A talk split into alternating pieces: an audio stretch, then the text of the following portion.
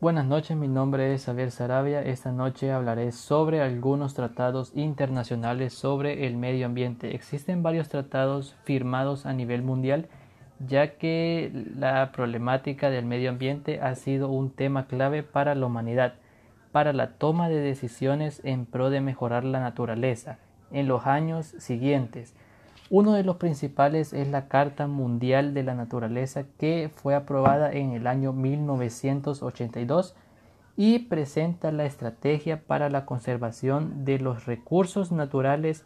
Se compone de 24 artículos que hablan eh, sobre la importancia de respetar los ecosistemas, haciendo énfasis en la conservación de los mismos. El principal objetivo de la Carta es la creación de planes a largo plazo que ayuden al desarrollo del ecosistema y mejorar la calidad de vida de las generaciones futuras. Gracias.